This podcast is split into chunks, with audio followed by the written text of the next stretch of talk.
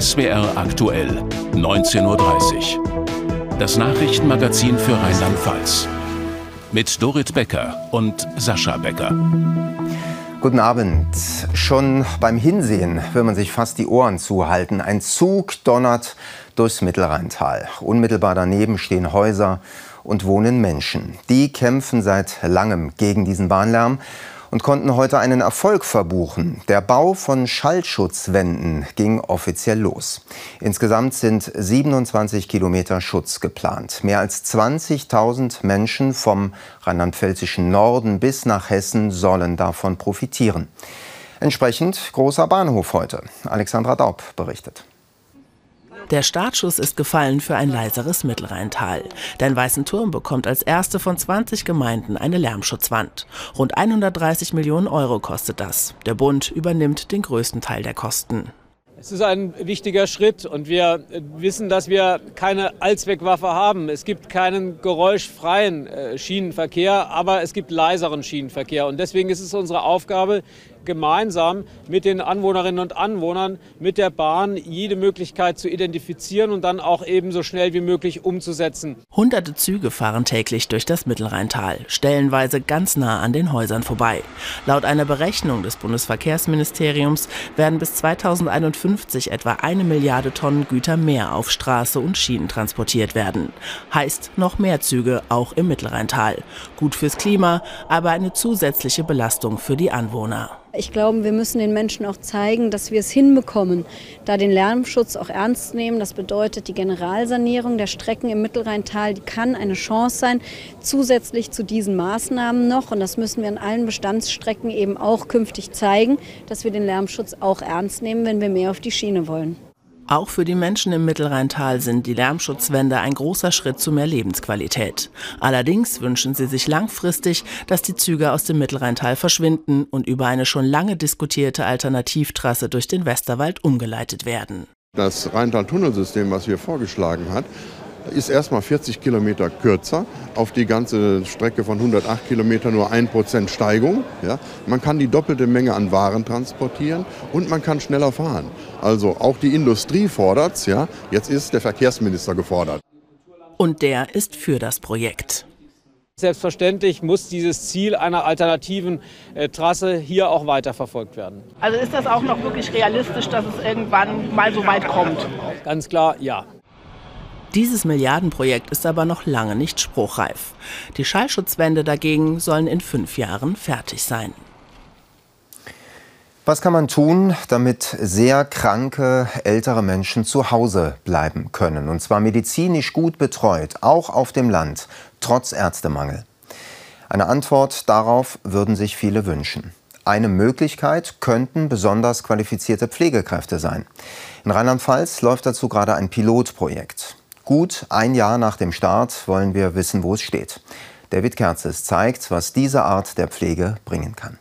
Dick geworden. Ja. Das habe ich, das hab ich entzündet, ne? das Kniegelenk.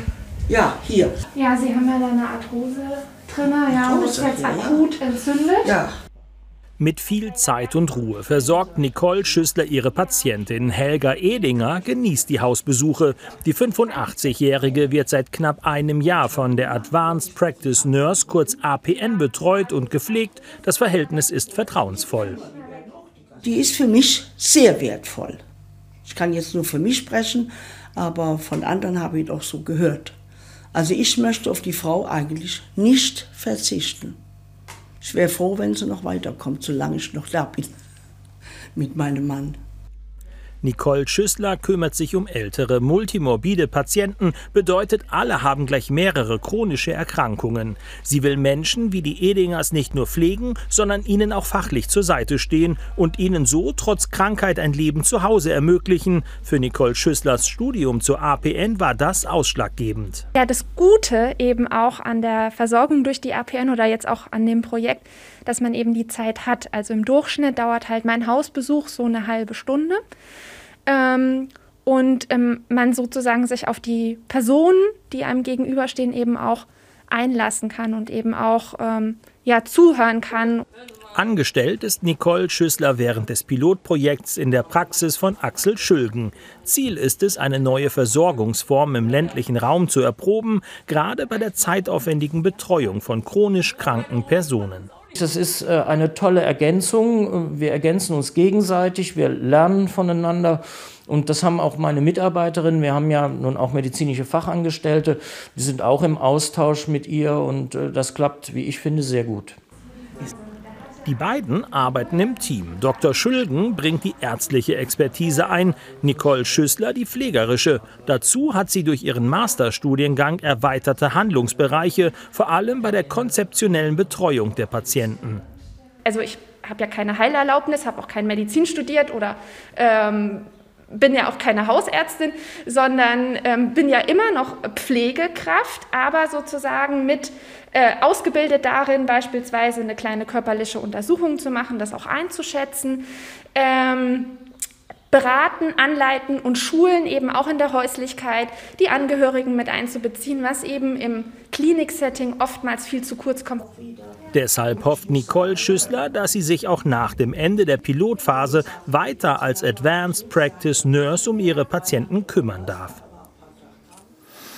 Vielleicht ist das Ganze eine Zukunftsidee, deswegen wollen wir das Thema noch vertiefen mit der Frau, die das Projekt wissenschaftlich begleitet und sie leitet das, Professorin Renate Stemmer von der Katholischen Hochschule in Mainz. Guten Abend. Guten Abend. Das klang im Beitrag jetzt äh, rundum positiv. Warum gibt es das nicht längst? Nun einmal ist es natürlich so, dass wir ähm, diese Qualifikationen, die masterqualifizierten Pflegefachpersonen ähm, in dieser Form noch nicht sehr lange in Deutschland quasi auf dem Markt haben. Ähm, aber jetzt sind sie eben da und jetzt setzen wir sie ein. in anderen Ländern, in den USA, in den USA, in Kanada gibt es das schon lange. Ne? Gibt es schon lange, ist auch schon sehr gut, also eingeführt, sehr gut evaluiert, sehr erfolgreich. Also da gibt es eigentlich keine grundsätzlichen Fragen dazu. Und wir probieren jetzt, wie sieht es aus, klappt das nicht auch? Ist das nicht auch ein Angebot hier für Deutschland? Aber es heißt ja immer, junge Leute drängen nicht gerade in die Pflege, eher im Gegenteil. Warum sollte genau dieses Modell jetzt dafür sorgen, dass äh, auch mehr Leute wieder in der Pflege Pflege arbeiten wollen?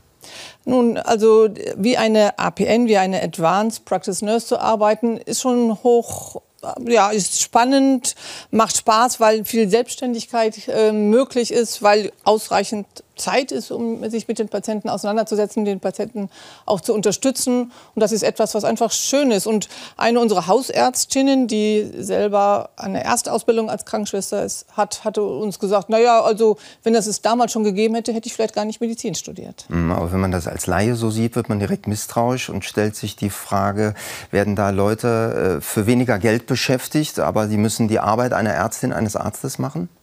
Na, sie machen nicht die Arbeit eines Arztes. Also es ist so, dass die APNs, unsere Advanced Practice Nurses, die Patienten ganz im Blick haben mit den verschiedenen Schattierungen in dem Schnittstellenbereich von medizinischen Erfordernissen und Alltagsbewältigung. Und ähm, genau da gibt es im Moment eigentlich eine große Lücke. Da gibt es eigentlich keine, äh, keine Versorgungsangebote oder nicht ausreichende.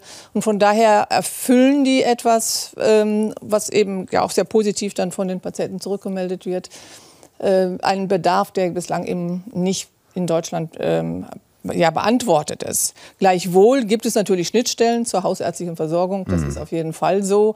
Und führt ja auch dazu, wie eben im Beitrag gesehen, dass die Hausärzte sich auch entlastet fühlen. Und wir haben auch gesehen, die Patientinnen und Patienten sehen einen großen Wert drin. Sie sagen, Sie möchten, dass es weitergeht. Äh, ist die Finanzierung das äh, große Problem, woran sich entscheiden wird, wie es weitergeht? Was erhoffen Sie sich? Die Finanzierung ist das große Thema. Also äh, die, die Zwischenergebnisse, so wie wir sie heute haben, sind sehr gut. Wir haben bis jetzt 735 Patienten, die eingeschlossen sind in dieses Projekt. Nur sechs davon, das heißt 0,8 Prozent, haben einen Widerspruch eingelegt, haben also irgendwann gesagt, ach nee, das ist doch nichts für mich. Das heißt, über 99 Prozent sind einfach sehr zufrieden. Auch die Hausärzte, mit denen wir kooperieren, sind sehr zufrieden. Also von daher, das läuft gut. Aber ja, die Finanzierung ist im Moment eine Projektfinanzierung und äh, so wie das Finanzierungssystem im Moment aufgestellt ist, gibt es sozusagen keinen Platz für die APNs. Und da muss sich was tun und das ist natürlich auch eine Forderung an die Politik. Frau Professor Stemmer, vielen Dank. Und jetzt der erste Nachrichtenüberblick. Dorit Becker beginnt mit einer neuen Aufgabe für Rheinland-Pfalz. Rheinland-Pfalz übernimmt morgen die Gipfelpräsidentschaft der sogenannten Großregion, die aus Rheinland-Pfalz, dem Saarland, Luxemburg, Lothringen und der Wallonie besteht. Nirgends sonst gäbe es in Europa so viele Pendler, sagte Ministerpräsidentin Dreyer bei einer Pressekonferenz in Mainz. 250.000 Menschen überquerten jeden Tag die Grenzen. Deshalb soll Mobilität ein Schwerpunkt des zweijährigen Vorsitzes von Rheinland-Pfalz sein. Dabei gehe es darum, Grenzschließungen wie während der Corona-Pandemie künftig zu verhindern und auf der Schiene mehr zu kooperieren dass es beispielsweise umsteigefreie Verbindungen gibt zwischen Trier ähm, bis nach Metz ähm, über Thionville. Und es ist tatsächlich das Novum, dass wir Schienenverkehre einsetzen können, die dann tatsächlich auch überall in der Großregion fahren können. Und das ist ein bisschen absurd heute, dass es das noch gibt, dass es nicht selbstverständlich ist. Aber wir kommen Schritt für Schritt weiter und ich bin froh, wenn wir dann da auch angekommen sind. Von der Flutkatastrophe im Ahrtal waren auch viele Schulen betroffen. In einigen ist noch immer kein Unterricht möglich. Bildungsministerin Hubig hat heute eine Containerschule in Dernau besucht. Für die Kinder der Dernauer Grundschule sei es am wichtigsten, dass sie wieder alle zusammen sind, auch wenn die Schule aus Containern besteht und nur als Zwischenlösung gedacht ist. Ob und wann die alte Schule im Ortskern wieder bezogen werden kann, ist noch völlig unklar. Der Präsident und die Vizepräsidentin des Bundesverfassungsgerichtes haben heute das Amtsgericht in Bad 9a Ahrweiler besucht. Vor Ort haben sie sich ein Bild vom Stand des Wiederaufbaus gemacht. Neben der Infrastruktur wurden auch rund 1,8 Kilometer Akten von der Flut beschädigt. Ein Teil davon ist bei einer Spezialfirma, die sie gefriertrocknet und wieder aufbereitet. Das Gericht geht davon aus, dass das mehrere Jahre dauert. Die zweitgrößte Stadt in Rheinland-Pfalz, Ludwigshafen, ist eine der höchst verschuldeten Kommunen in ganz Deutschland. Jetzt muss gespart werden, und zwar so richtig. Weniger Ausstellungen und keine Kataloge mehr im städtischen Wilhelm-Hack-Museum. Das ist aber nur ein Posten auf einer langen Streichliste. Die war heute Thema im Stadtrat, und zwar auf Druck der Aufsichtsbehörde ADD. Sie fordert Einsparungen. Frank Rones mit dem aktuellen Bericht aus Ludwigshafen. Wenn es um die Finanzen geht, dann ist Ludwigshafen eine große Baustelle. Nachdem die Aufsichtsbehörde die Stadtverwaltung für ihren ersten Haushaltsentwurf für 2023 angezählt hatte, legte der Stadtvorstand jetzt eine Liste mit mehr als 300 Sparvorschlägen vor. Damit soll die Neuverschuldung von 98 auf rund 29 Millionen Euro reduziert werden. Der Rotstift soll unter anderem bei der Pflege der Sportanlagen angesetzt werden, wie hier im und am Südweststadion. Rund 300.000 Euro soll das bringen. An dieser Grundschule soll auf neue Fenster verzichtet werden. Das brächte eine Million.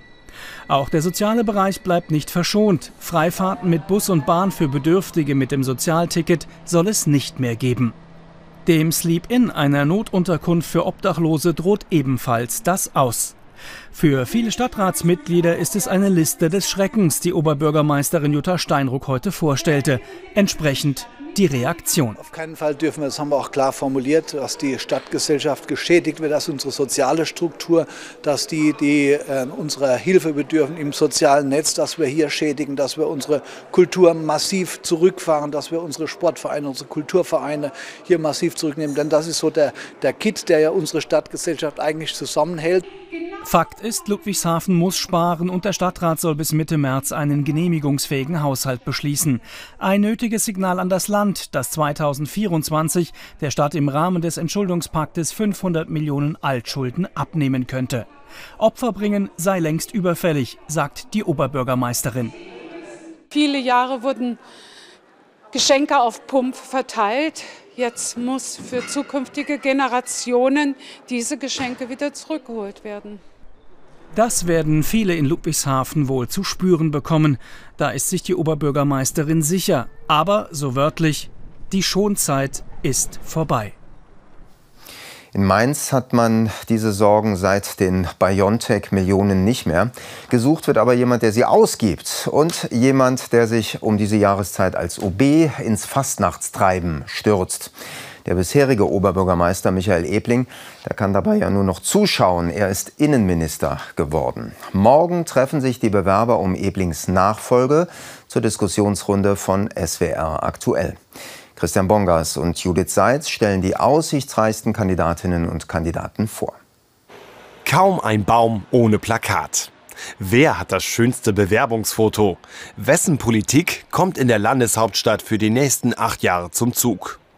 Zwei Wochen vor der Oberbürgermeisterwahl eint viele der eher unbekannten Bewerber der Fokus auf ein Thema. Wir haben einen, ein riesiges Problem, was Kita-Personal angeht. Also ich kriege quasi tagtäglich Beschwerden von Eltern, die sagen, wir wissen gar nicht mehr, wie wir das noch machen sollen. Kita und Pflege. Da haben wir keine Arbeitskräfte, wir haben keine Personalbeschaffungsmaßnahmen und äh, wir haben an ganz vielen Stellen auch innerhalb der Verwaltung dort Probleme, das alles organisiert zu bekommen. Das sind für mich Kernaufgaben einer Kommune. Bei der SPD ist der Amtsinhaberbonus weg, nachdem Michael Ebling Mitte Oktober ins Innenministerium gewechselt ist. Um Ebling zu beerben, denkt Newcomerin Mareike von Jungenfeld bei den Kita-Problemen noch eine Nummer größer. Als größere Maßnahme will ich ja tatsächlich familienfreundlichste Stadt in Rheinland-Pfalz werden. Und das ist wirklich ein großes Ziel und ein großes Vorhaben. Und das wird man kurzfristig nicht schaffen. Aber das ist tatsächlich mein Ziel, in acht Jahren dann so weit zu sein. Eine Stichwahl mit Marc Engelmann von der FDP, dem linken Martin Malcharek oder dem Wiesbadener Lukas Haker von Die Partei wäre für viele eine Überraschung. Bewerber Nummer 4 mit realistischen Chancen auf den Chefsessel in Mainz ist der grüne Christian Viering. Sein Thema der Klimawandel.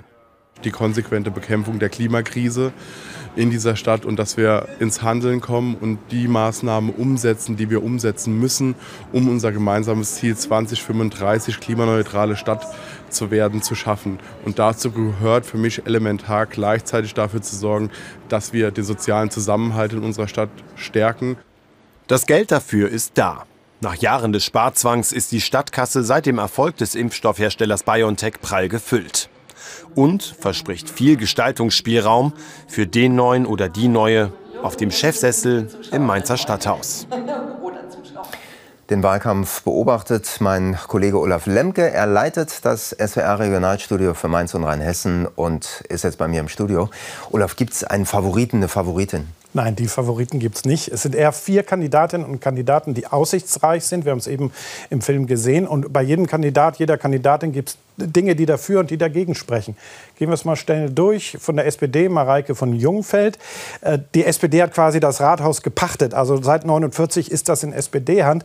Äh, und da ist die Erwartung hoch, dass das so bleibt. Aber Mareike von Jungfeld äh, ist relativ unbekannt und hat auch relativ wenige kommunalpolitische Erfahrung.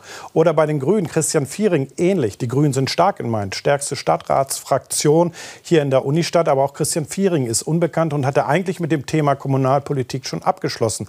Also da wird schwierig. Anders die Konstellation, sagen wir mal, rechts von der Mitte. Da ist Manuela Matz. Sie kandidiert aus einem Amt heraus als Wirtschaftsdezernentin für die CDU. Und ihr Problem ist nicht die Bekanntheit, sondern eher der Kandidat Nummer vier. Das ist Nino Hase. Der ist 2019 schon angetreten und hatte es auch damals in die Stichwahl geschafft gegen Michael Ebling mit respektablem Ergebnis, äh, ab damals aber unterstützt von der CDU. Das heißt, die Gefahr besteht jetzt, dass sich die beiden gegenseitig Stimmen der CDU-Wählerschaft wegnehmen. Also es ist eine spannende Konstellation. Es gibt nicht den einen Favoriten, sondern mutmaßlich wird es auch eine Stichwahl geben müssen, dann drei Wochen später. Das Ganze mit dem, mit dem Wahlkampf ging ja völlig hoppla hopp. Äh, war eine überraschende Wahl, die da plötzlich jetzt ansteht.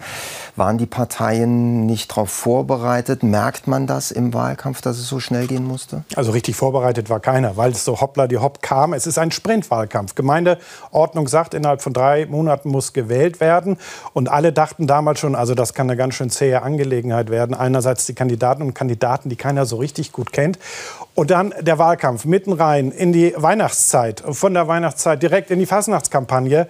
Also da dachten einige schon, naja, ob die Menschen diesen Wahlkampf so besonders mitnehmen würden, weil es einfach andere Dinge im Kopf sind.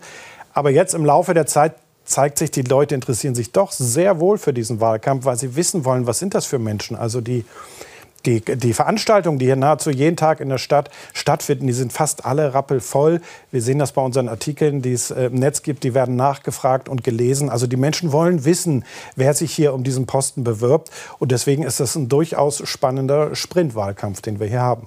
Olaf Lemke, vielen Dank. Nächster Halt in diesem Sprintwahlkampf, der ist dann morgen, 19 Uhr, der Frankfurter Hof in Mainz, die Diskussionsrunde von SWR aktuell.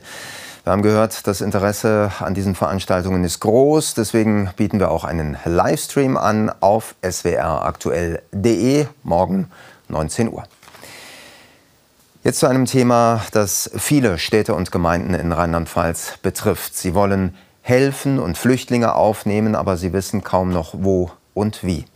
Seit Wochen geht das so. Das Land Rheinland-Pfalz fordert die Kommunen zum Handeln auf und die fordern umgekehrt mehr Unterstützung. Diese Woche kommt es zum Krisentreffen. Kurz vorher beleuchtet Wolfgang Heinz die Lage. Im vergangenen Jahr kamen 10.000 Asylbewerber nach Rheinland-Pfalz. Und die Zahlen steigen. Nach Angaben des Gemeinde- und Städtebundes gibt es Prognosen, nach denen bereits in der ersten Hälfte 2023 weitere 10.000 kommen sollen. Wer nach Rheinland-Pfalz flüchtet, findet zunächst Unterkunft in einer der Erstaufnahmeeinrichtungen wie dieser in Bitburg. Später werden die Geflüchteten dann auf die Kommunen weiterverteilt. Diese aber beklagen nun, dass sie kaum mehr Wohnkapazitäten zur Verfügung stellen können. Das Wichtigste ist, dass wir zunächst einmal Planungssicherheit bekämen. Wir bräuchten langfristige Finanzierungsströme vom Bund und auch vom Land. Äh, und als weiteres würde ich natürlich ganz gerne begrüßen, dass es mit den Planungen auch deutlich schneller vorangehen kann, damit wir die Projekte, die angegangen werden müssen, auch umgesetzt werden können auf kommunaler Ebene. Natürlich erwarten wir auch, dass das Land seine Kapazitäten auch aufstockt. Gemeint ist bei der Zahl der Plätze in den Erstaufnahmeeinrichtungen wie dieser in Bitburg. Im Integrationsministerium allerdings verweist man darauf, dass man dies in Rheinland-Pfalz im vergangenen Jahr bereits getan habe. Seit dem Beginn des Ukraine-Kriegs haben wir die Kapazitäten mehr als verdoppelt, von 3.300 auf 7.450. Und wir geben an die Kommunen weniger Geflüchtete weiter, als bei uns ankommen. Das ist, geht natürlich nur zeitweise so. Ziel ist, dass die Kommunen Zeit haben, auch Gemeinschaftsunterkünfte aufzubauen. Die Kommunen wiederum fordern eine Art Pro-Kopf-Pauschale für jeden aufgenommenen Flüchtling. Und sie verlangen, dass Bund und Land noch mehr Plätze in den Erstaufnahmeeinrichtungen schaffen. Am Donnerstagmittag wollen sich die kommunalen Spitzenverbände in der Staatskanzlei mit Ministerpräsidentin Dreyer treffen, um über eine Lösung der Unterbringungsfrage zu beraten. Und das wird dann am Donnerstag auch Thema bei uns. Mit einem ungewöhnlichen Fund geht es jetzt bei Dorot Becker weiter. 40, äh, 14, Entschuldigung, Königspythons und die an einem Kleidercontainer ausgesetzt und wohl dort auch verendet. Passiert ist das am Wochenende im Konzer Ortsteil Niedermennig. Die Königspythons wurden hier abgelegt und sind bei den Minustemperaturen am Wochenende erfroren. Polizei und Feuerwehr hatten am Mittag noch zwei Kleidercontainer und die Glascontainer nach weiteren Schlangen abgesucht.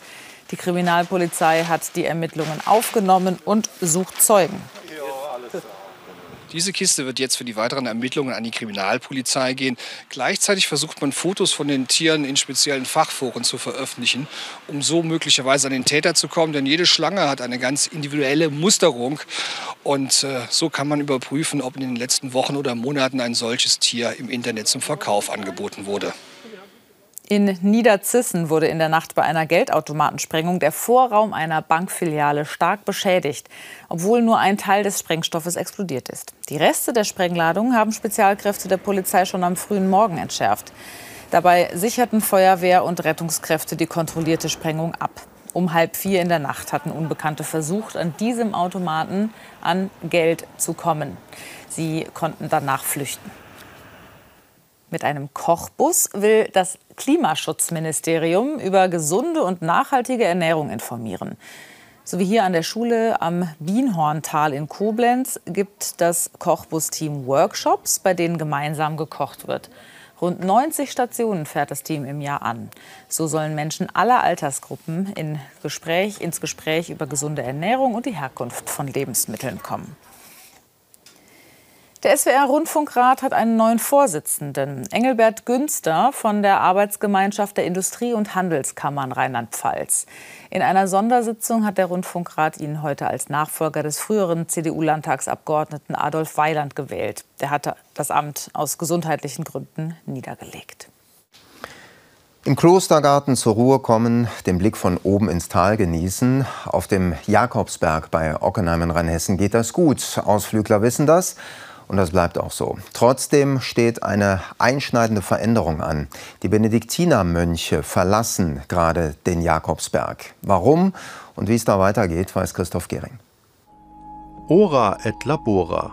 Seit Jahrzehnten leben die Mönche des Klosters St. Jakobsberg nach der Regel des heiligen Benedikt. Damit ist aber Ende des Monats Schluss.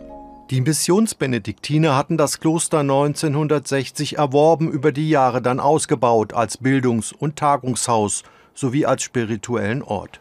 Nun gehen die vier Mönche weg. Derzeit laufen die Vorbereitungen für den Auszug.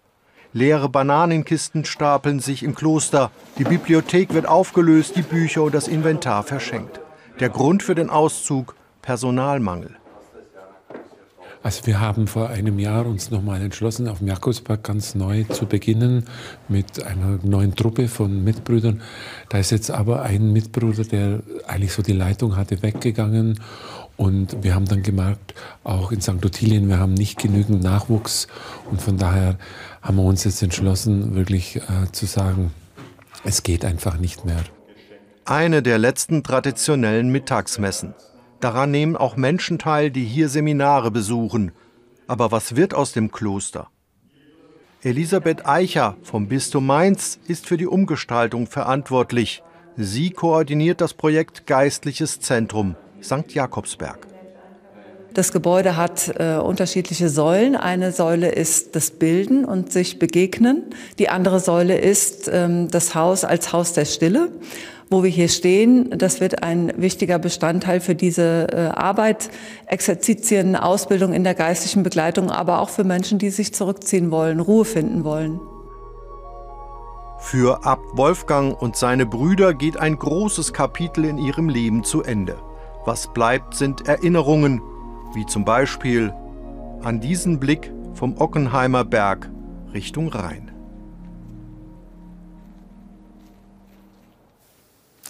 Bei uns fehlt in der Sendung noch die Wettervorhersage. Carsten Schwanke steht dafür jetzt bereit. Danach kommt die 20 Uhr Tagesschau und um Viertel nach acht erwartet sie Doc Fischer. Da geht es unter anderem um Herzinfarktpatienten und die Frage, was ihnen Psychotherapie bringt. Und um Viertel vor zehn gibt es natürlich noch mal Spätnachrichten, heute von Tim Kirschsieber. Von uns beiden einen schönen Abend. Tschüss.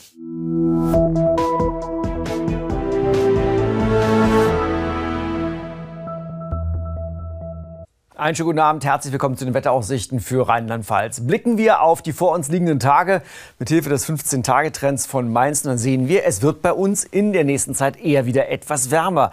Richtung Wochenende könnten wir Temperaturen im Bereich von 8 bis 10 Grad bekommen. Und das sieht also definitiv nicht winterlich aus. Und das Wetter dazu wird durchwachsen sein. Denn diese milderen Luftmassen kommen aus nordwestlichen Richtungen vom Atlantik mit diesen Tiefdruckausläufern. Ein erstes Frontensystem erreicht uns morgen morgen das nächste Tief, zum Teil mit stürmischen Winden, dann übermorgen am Mittwoch. So geht es im Großen und Ganzen weiter. Und damit schauen wir auf die Nacht. In dieser Nacht ist es weitestgehend trocken. Vielleicht jetzt noch in den nächsten Stunden ein einzelner Schauer im hohen Westerwald. Aber ganz wichtig, es könnte glatt werden, denn sobald es aufreißt, gehen die Temperaturen leicht in den frostigen Bereich zurück. Das heißt, die nassen Straßen könnten dann ziemlich glatt werden. Morgen Vormittag geht es in der Pfalz trocken los. Auch anfangs sind ein paar Sonnenstrahlen. Im Norden schon wieder neue Wolken, die Regen bringen. In höheren Lagen auch noch Schnee. Am Nachmittag erreicht dieser Regen dann auch den Süden unseres Bundeslandes. Die Temperaturen steigen weiter an und erreichen Werte zwischen plus 2 und plus 7 Grad. Der Wind weht dazu aus südwestlichen Richtungen. Zu den weiteren Aussichten, und die sehen durchwachsen aus. Am Mittwoch mit stürmischen Böen, vor allem auf den Bergen, gibt es weitere Schauer. Der Donnerstag bringt dann verbreitet nasses Wetter bei Temperaturen bis zu 8 Grad und der Freitag nur noch einzelne Schauer bei bis zu 10 Grad.